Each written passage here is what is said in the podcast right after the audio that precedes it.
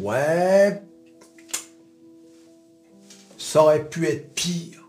Ça aurait pu être une catastrophe.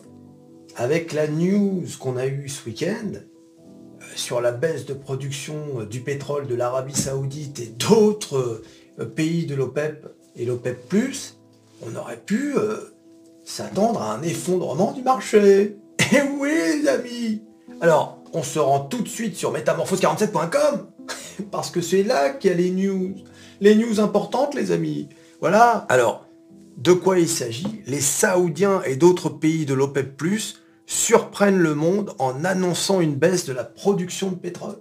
Et oui Voilà, les principaux producteurs de pétrole, dont l'Arabie Saoudite, ont annoncé de manière inattendue des réductions de, de production allant jusqu'à 1,15 million de barils par jour de mai et ce jusqu'à la fin de l'année.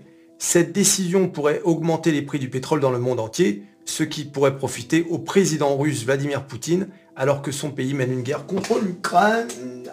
Et oui, les amis, les Saoudiens ont euh, justifié cette baisse de production en disant qu'ils voulaient stabiliser, le marché, le marché du pétrole. D'accord? Donc euh, en gros, ils veulent pas que les prix s'effondrent, quoi. Hein, c'est un peu ça. Hein. les coupes s'ajoutent à une réduction annoncée en octobre dernier qui a exaspéré l'administration Biden. Parce qu'à l'époque, euh, Joe Biden avait demandé à l'Arabie Saoudite, au contraire, d'augmenter sa production. Et euh, le, prince héritier euh, Ben Salman, hein, le futur roi d'Arabie, eh bien, il avait dit euh, non, non, on va faire le contraire. Et oui, ami, plus personne n'écoute les USA. C'est à croire que c'est devenu presque un pays de clochards. C'est fou quand même. Je vais dire, attends, regarde, les Africains, ils, envoient balader Macron, les Saoudiens envoient balader Biden, alors, il n'y a plus rien qui va dans ce monde. Hein? T'as vu un peu comment ça marche?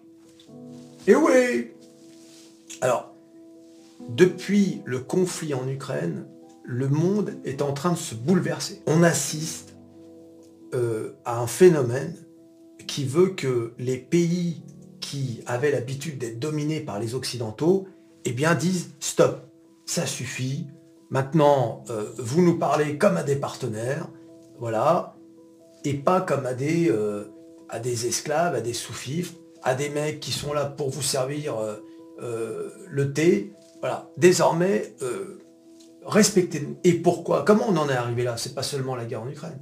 C'est parce que depuis des décennies, la Chine et la Russie, mais surtout la Chine, est très présente justement dans les pays émergents, et notamment l'Afrique. D'accord?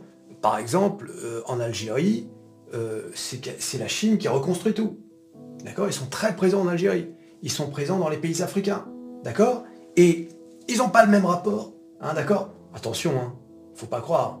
Ils sont pas là non plus euh, pour faire ami-ami. Ils sont là pour embarquer les matières premières, faire de l'oseille, euh, en mettant leurs entreprises euh, sur place pour faire des contrats. En réalité, ils ne font pas, ils ne font ni plus ni moins que ce que les Occidentaux ont fait Sauf qu'ils y mettent la manière, tu vois. Eh oui, bah ça change. Hein. Donc du coup, ces pays-là se disent, mais attends, euh, après tout, on peut traiter avec eux aussi. Eh oui, mais c'est ça les conséquences de l'émergence de la Chine. Dans, tous les secteurs de l'économie, tu vois. Et plus on va avancer, plus ils vont, euh, ils vont s'imposer euh, de façon inéluctable. Regarde, un secteur qui est la chasse gardée des Occidentaux depuis des décennies, l'aviation. Boeing, Airbus, Airbus, Boeing. Eh bien, je vous euh, regardez ma vidéo sur Airbus, qu'est-ce, qui s'est passé? C'est quoi la nouveauté? C'est la sortie du, du, C919, qui est une copie conforme de l'A320, l'A321. Eh bien, euh, c'est le premier avion commercial fabriqué par la Chine. Et oui Et du coup, alors cet avion, il va, y avoir encore un peu de temps avant qu'il s'impose, parce que dans l'aviation euh, civile, surtout le transport de passagers, il faut qu'un avion fasse ses preuves avant qu'il suscite la confiance. Donc peut-être qu'il va s'écouler des années et des années pour voir s'il n'y a pas d'accident, tu vois. Mais si il s'avère que les avions chinois sont aussi fiables que Airbus et, Boeing, bon bah là, c'est le début de la fin, là encore. Ils vont proposer leurs avions à 20% moins cher, et qui va hésiter? Hein Pourquoi tu achèterais un Boeing ou un Airbus à 20%, plus cher D'accord? Donc, voilà, et là, c'est encore une fois, ils font ce qu'ils veulent maintenant. C'est plus comme avant, c'était les États-Unis. Allô? Ouais, non, mais augmente la production. Voilà, c'est ça, t'as raison. Non, non, mais discute pas. Salut. Ping. Et l'autre, il a augmenté sa, sa, production. Et eh oui, les amis. Alors, attention, je ne suis pas de ceux qui disent que les États-Unis, c'est fini, le dollar, c'est fini. Non, non, non. C'est pas ça que je suis en train de dire. Hein, parce qu'il y en a qui, ça y est, hein, la BRICS a, pris euh, le pouvoir. Non, non, non. Ne sous-estimez jamais les Américains. Surtout quand leur confort est en danger. Les Américains sont prêts à tout. D'accord? Et quand je dis à tout, imagine le pire. D'accord? Ils sont prêts à tout pour conserver leur domination et leur confort. D'accord? Donc, alors bien évidemment, à un moment donné, ils pourront rien faire. Mais euh, ne les sous-estime pas dans leur capacité à retourner les situations, quitte même à employer les moyens les pires. ils le feront. Si leur confort est en danger, ils le feront. D'accord? Pourquoi? Bah, Parce que les Américains commenceront à voir que... Euh, alors, on domine plus Comment ça se passe? Hein, Le prix au galon, hein? Souvenez le prix au galon Si ça commence à augmenter, ils vont commencer à mettre des gens au pouvoir euh, qui vont pas s'embarrasser de, propos euh, diplomatiques, hein, si tu vois ce que je veux dire. D'accord?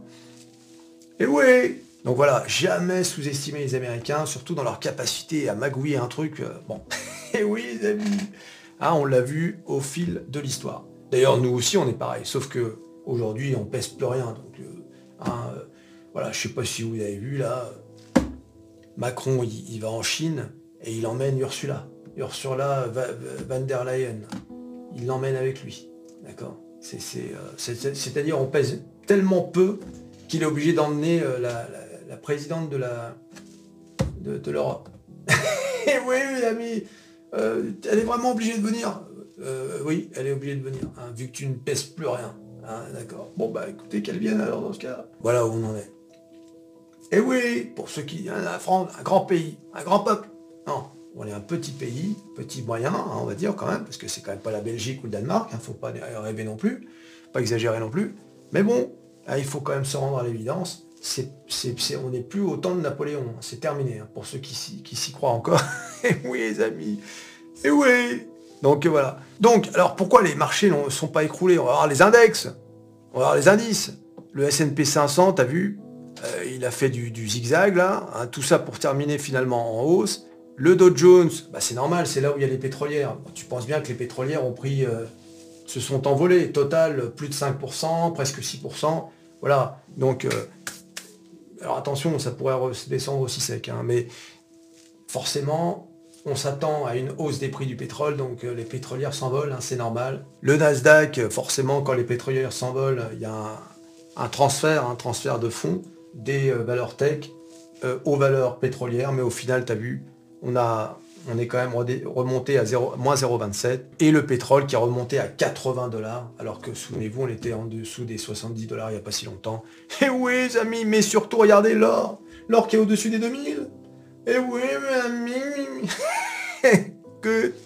Aïe, aïe, aïe. Alors, une des raisons euh, pour lesquelles les marchés sont pas euh, complètement écroulés, c'est aussi parce que, comme, regardez l'ISM, hein, le PMI, Purchase Managers Index, qui est en fait un indicateur de la bonne santé économique d'un pays et des entreprises. Hein, est-ce que, les entreprises achètent?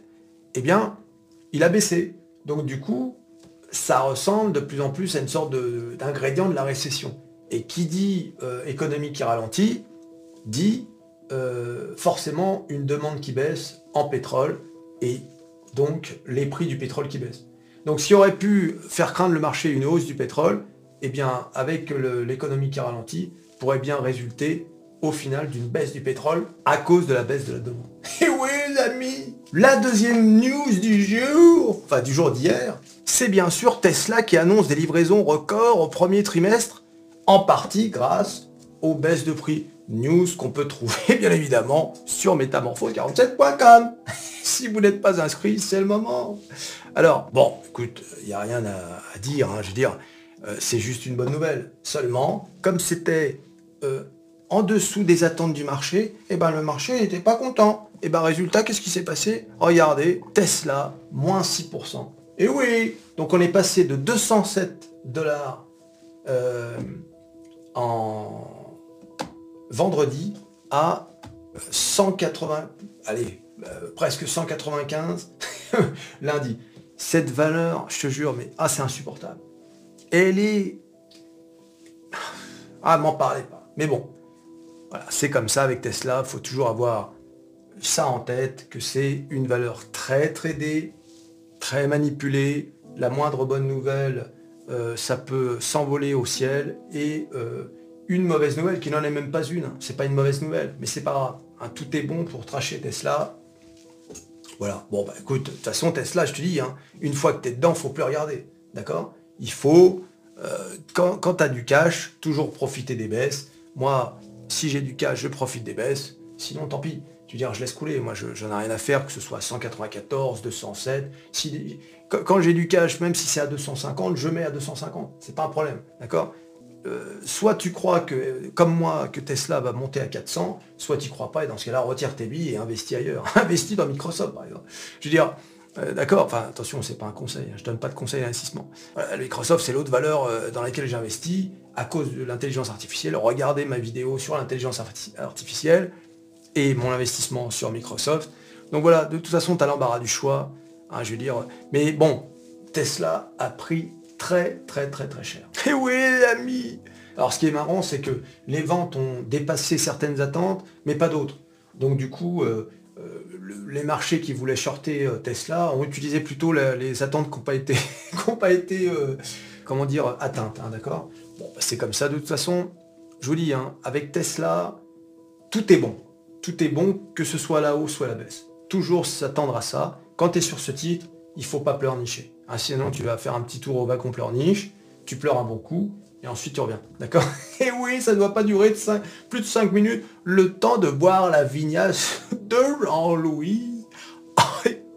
Voilà, donc euh, attention cette semaine. Rapport sur l'emploi aux USA à ne pas manquer, très important, ça, c'est... Euh, alors, vous avez vu hein, l'histoire du pétrole qui peut aggraver l'inflation si finalement les prix du pétrole montent l'emploi, on va voir un peu où on, se situe au niveau de l'emploi. Si l'économie continue à, produire de l'emploi, la Fed sera peut-être euh, incitée. ils ne vont pas, euh, avec la crise bancaire, euh, revenir sur les 0,25. Mais si vraiment il y a une chute de l'emploi, ils pourraient même supprimer les 0,25. Qui sait? Bon, faut pas arriver, mais bon, toujours bon à savoir, c'est quand même une donnée intéressante. Puis ça permet de, de juger un peu ce qui se passe sur l'économie américaine. Parce que c'est vrai qu'il y a eu la crise bancaire.